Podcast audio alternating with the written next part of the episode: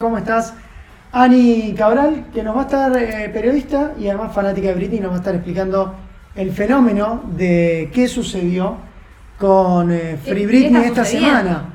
¿Nos escuchás, Ani? Me parece que no, ¿no? Por tu cara creo que no.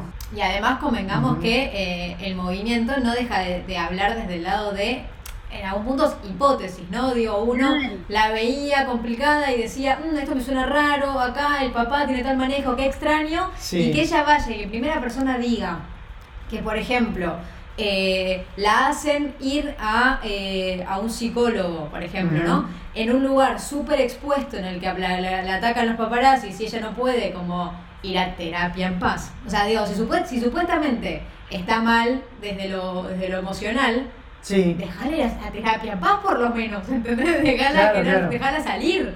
Y como que bueno, empieza, ella empezó a contar algunas cosas. Em, esa me pareció como hasta la más chiquita, ¿no? Digo, la de no, no, no, La de Diu fue la que más me. La que dije, ¿qué está pasando acá? No, decís, ni Luis Rey se atrevió a tanto. No, ¿de dónde sale? Eh, contaste de dónde venía este parentship, no, no recuerdo bien la palabra que usaste, Conservatorship. Conservatorship eh, ¿De dónde sale el movimiento Free Britney? O sea, ¿de dónde se crea que todos empiezan a denunciar esto que hoy conocemos en voz de Britney? ¿Fue, fue por el documental eh, del New York Times o venía de antes? No, viene de antes. Eh, está ya un poco en el 2019, cuando justamente cuando ella declara, una de las declaraciones que hizo, y a la que ella hace mención también el miércoles pasado, y en el que, porque ella dijo, la última vez que hablé con usted, le dice la jueza sí. Eh, sentí como que yo estaba muerta, como que no le había dado bola. Sí. Eh, porque ella había dicho, no sabemos qué dijo ni de qué manera. Eh, entonces ya venía de, años, de, años atrás, pero empezó siendo muy chiquito. El tema es que en el 2019 ahí toma como un poquito más de, relevancia y el año pasado todavía mucho más, un poco por el documental el, el New York Times, ¿no? Y ese fue después. Primero, ah. hay un documental que eh, se formó en 2008, pero que, pero que, no sé, digamos, como no, no tuvo mucho, mucho, mucha prensa, digamos, no, sé en qué momento se estrenó. Yo lo vi el año pasado y sé que el año pasado un poco se habló de eso y que ahí eh, ya estaba en curso el conservatorship. Creo que se estrena en el 2010 ese, ese documental y hace referencia a Britney a la situación del conservatorship sin ponerle ese nombre, pero es, un, es un documental que la sigue, o sea, que, ella ya estaba haciendo giras y demás, pero que también tiene momentos de entrevista. Y ahí ella eh, eh, en un momento dice que todo el mundo habla como que ella está fuera de control, que, bueno, que por, esto, por eso necesita esto, pero no dice qué. Eh, y en realidad ella lo que dice y en realidad yo me siento controlada esto es como el día de la marmota, todos los días son iguales, estoy controlada y se, y se quiebra, se pone a llorar. Y la verdad es que yo no sé cómo eso pasó, digo, porque ahí había un elemento fuertísimo que yo creo que es el que el, movimiento Free Britney un poco toma a modo de surgimiento. Eh, y que después en el documental que sí que, mencionabas recién, en el que salió en el, verano, en febrero, sí. en el New York Times, también vuelve sobre eso. Eh, ese documental un poco lo, que, lo que logra es tener eh, el testimonio. Masividad. Y sí, y tener testimonio de gente muy cercana a Britney, eh, lo cual también ratifica un poco más todo lo que venía diciendo el movimiento Free Britney, pero... pero Estaba cuestionado, ¿no? El movimiento en un principio. ¿No le, dio legitimidad a esto último que dijo Britney? Porque no estaba medio cuestionado el movimiento, no cuestionado, pero como que le faltaban pruebas al movimiento. Sí, sí, la gente lo, lo, banalizaba un toque y no terminaba de darle la entidad a la, denuncia. Esta, esto último que dijo, sí. Sí, y, no, que, que, también esto lo quiero mencionar porque me parece importante. Es cierto también que el caso se llenó de teorías conspirativas. Total. Que no caiga en ese agujero, sí. Exactamente. Y digamos, el caso también se presta para eso porque la verdad que no tenemos los detalles. Tiene todos los condimentos de ser una teoría conspirativa. Ari, te, quiero preguntar justamente, eh, digo, no sé, simplemente por verte imagino que, somos medio contemporáneas, eh, con lo cual puedo imaginarme más o menos que en el 2007, cuando, cuando por lo menos todo esto se volvió eh, más visible, ¿no? Como si fuese una punta de un iceberg, que, hay todo una cosa detrás, pero bueno, digo, eras chica en el 2007, o sea, me, ibas a, me imagino. Sí, era, era chica, no tan chica Eh, era chica, no tan chica, no vamos a. No, vamos a arreglar la edad. eh, era, no, era joven, eh, sí. como soy ahora. eh, no, pero, pero, te quería preguntar como vos, ¿en qué momento es que tomás eh, conciencia o empezás a sospechar? ¿Qué son las cositas que, que, te hicieron como decir, uy, acá hay algo jodido? Más allá del movimiento en sí, sino vos. Esto mismo que decís, en el 2007, yo era, sí, siempre fui fan de ella y la seguía mucho, y ese periodo que, que, transcurre entre el 2005 y el 2007, donde ella no, se, no hace tantas presentaciones, estaba de gira y demás, pero justo eh, después que se separó de, de Kevin Federline, bueno, empezó todo el, el, quilombo con el tema de los hijitos de ella, la empezaron a cruzar con su salida, bueno y demás. En el 2007, cuando hace la presentación en MTV, antes, cuando anunciaban que iba a estar presente, al menos yo tenía muchas expectativas. Dije, bueno, vuelve, vuelve lo que era ella en las presentaciones de MTV, con todo el despliegue que ella siempre, siempre hacía. Bueno, y cuando vi eso, eh, que aparte me parece también importante destacar que en ese momento todo eso se lo tomó con un, fuerte contenido de lo que hoy denominamos bullying. Sí, sí. Se burlaron de ella un montón la situación y, la situación fue tremenda. O sea, una piba re joven con...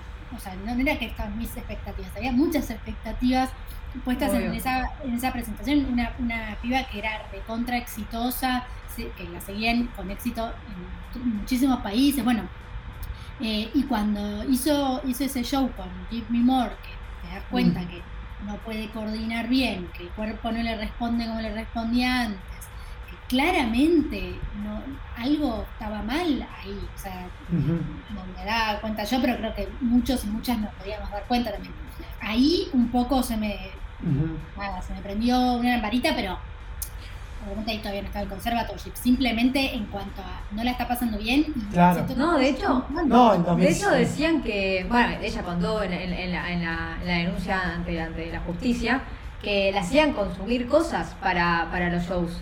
Entonces es como, es lógico que también hubiera como eso se sí, sobre, sobre, la sí, sobre la misma performance, como que si le hacían consumir cosas y sí, no, no, no va a ser igual que, que al natural como se lo Ani, mi duda es la siguiente también. Eh, la plata de todos los temas que estamos escuchando de Britney eh, hoy, digo, por ejemplo, no sé, las realidad de Spotify, de YouTube, lo, cuando usan su tema en alguna película, ¿esa plata va para el padre en este momento sí, en este momento... 100%. No, no, no, ella recibe, recibe un porcentaje, pero es como si ella fuese, si ella fuese empleada del papá y no la inversa, ¿entendés? Sí, ella ah. tiene, le dan como una especie de, como, no sé, como cuando nosotros y nosotras éramos chicos y chicas, que le dan esta especie de, mensualidad, eh, así hacen con ella, pero no administra su dinero.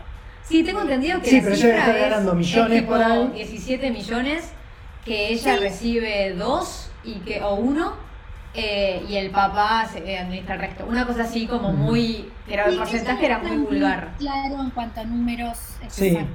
Eh, la verdad que no, sí, lo que se sabe es que ella no puede administrar su dinero. O sea, ella no solo no puede administrar sus redes sociales, que eso también me parece que es muy ejemplificador del alcance del conservatorship, sino que ella no puede administrar su dinero, no puede manejar cuando ella quiere, o sea, no tiene, eh, no, no, no dispone de los derechos eh, básicos de cualquier persona, digamos, claro. está por todos lados, eh, y bueno, y con el dinero por supuesto que también. Sí, acá en Forbes, para citar la fuente, y, dicen que el patrimonio neto actual de Britney es de 60 millones de dólares, pero de Britney como, como marca, ¿no? De, de, ah. que ella tiene su cuenta 60 millones de dólares, de hecho una de las cosas, o sea, son como muy chiquitas las cosas en las que se la manipula un montón que decís, no tiene ninguna lógica.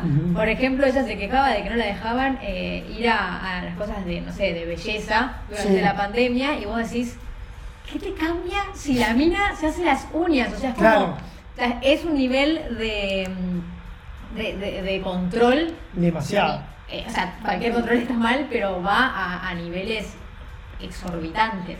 Y Ani, ¿qué podemos, ¿Hay alguna fecha en la cual termina, un, no sé, este juicio que se está llevando adelante, si tiene algún tipo de fecha de finalización o cuándo podremos tener algún fin de esta historia?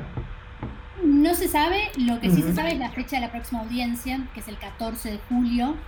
El miércoles pasado, eh, digamos, la audiencia terminó una vez que Britney dio todos estos detalles y bueno, dio, describió todos estos alcances del conservatorship y lo denominó abusivo. Em, lo que le dijo la jueza es que el, su abogado, Samuel Ingham, tenía que hacerla, porque una cosa es lo que declara ella en el marco de este conservatorship, pero ella ahí pedía que, termine, que consideraba que este conservatorship es abusivo, entonces la jueza le dijo, ahora lo que, digamos, tu abogado tiene que hacer la, presentación formal para, eh, digamos, si tu deseo es finalizarlo, que el abogado lo haga formalmente.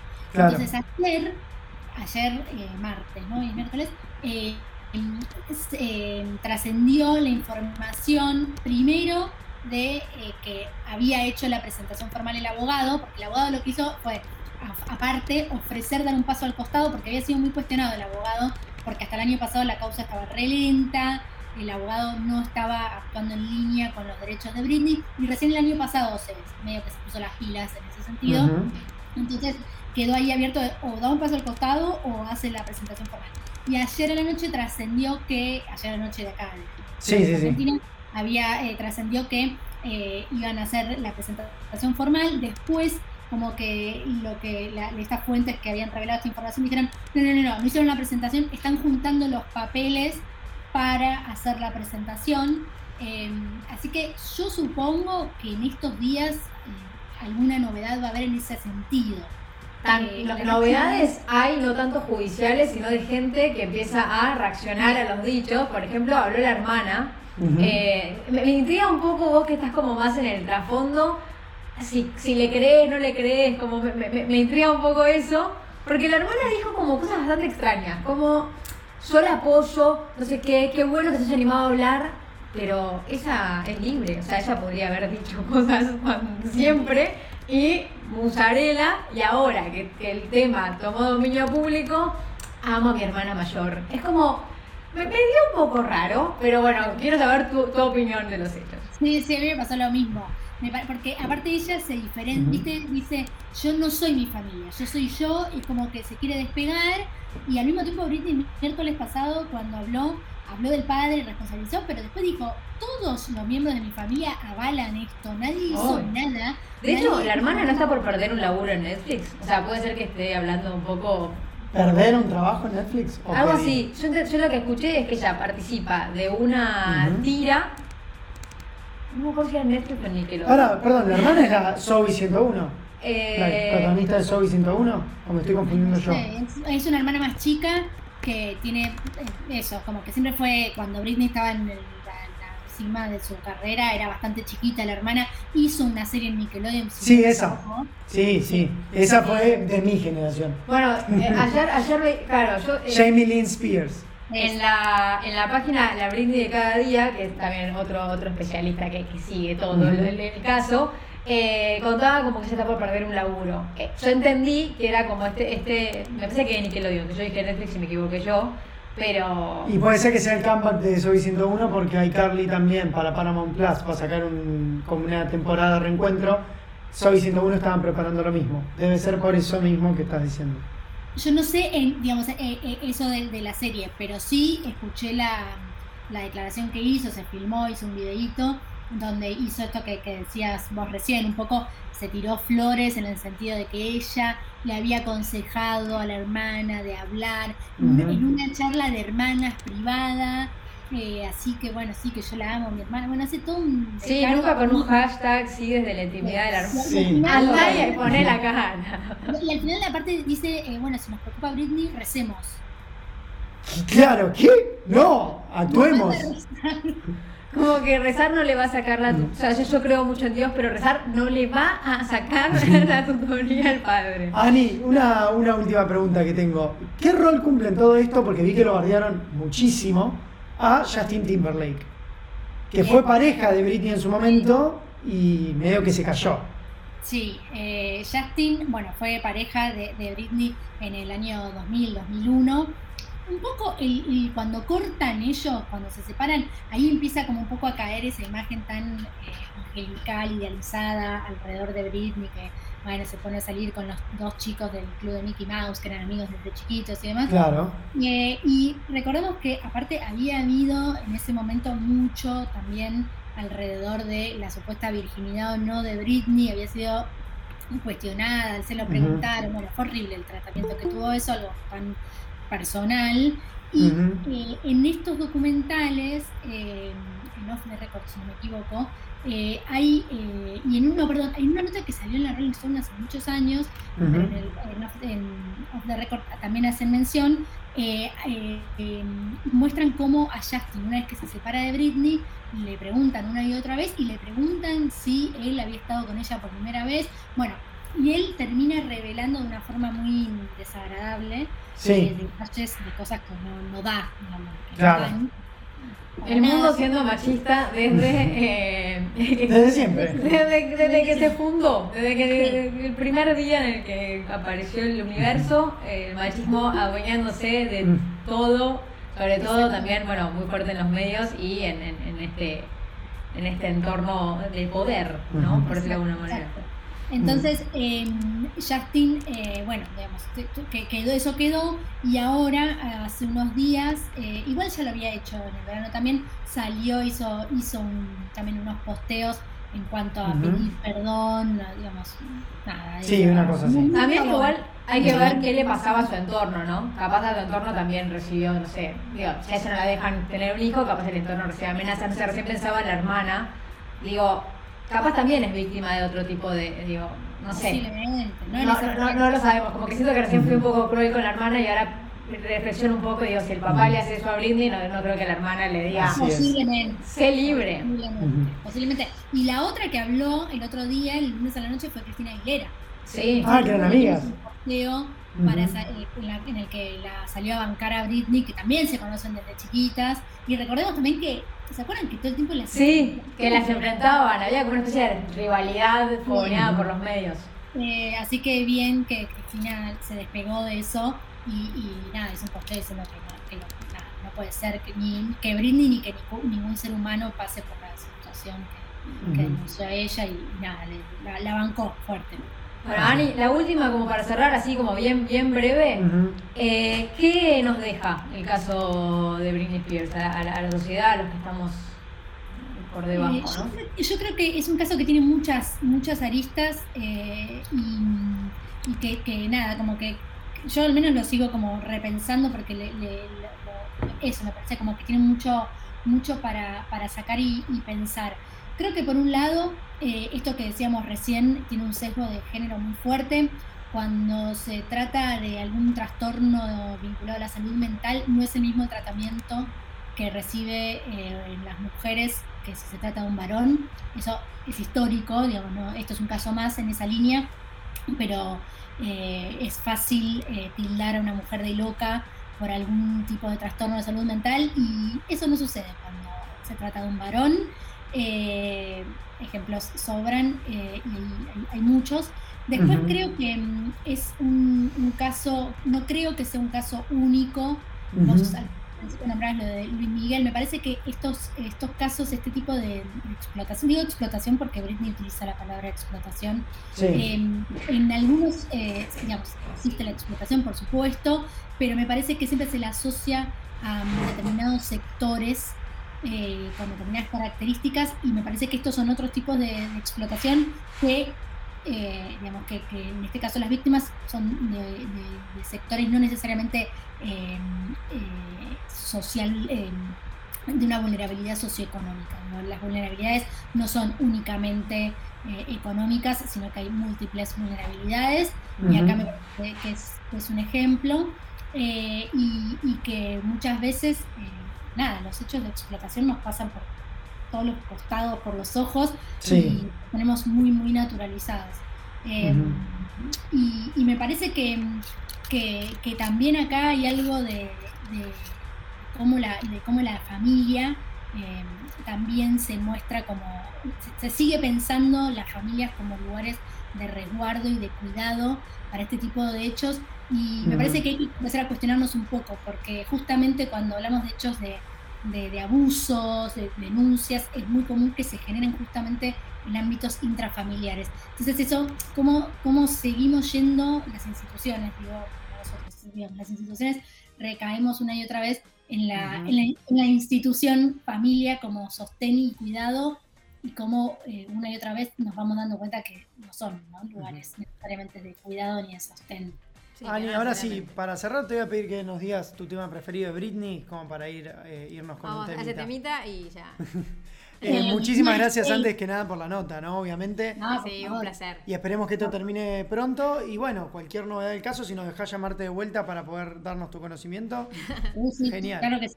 Ahora sí, Ani, ¿cuál es tu tema preferido de Britney? Slave, Slave for You.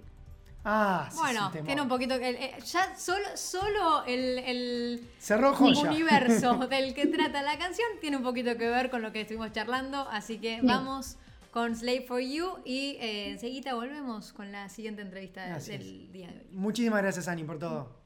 A ustedes. Un placer. Chicas. Ahí escuchamos Slave for You de Britney.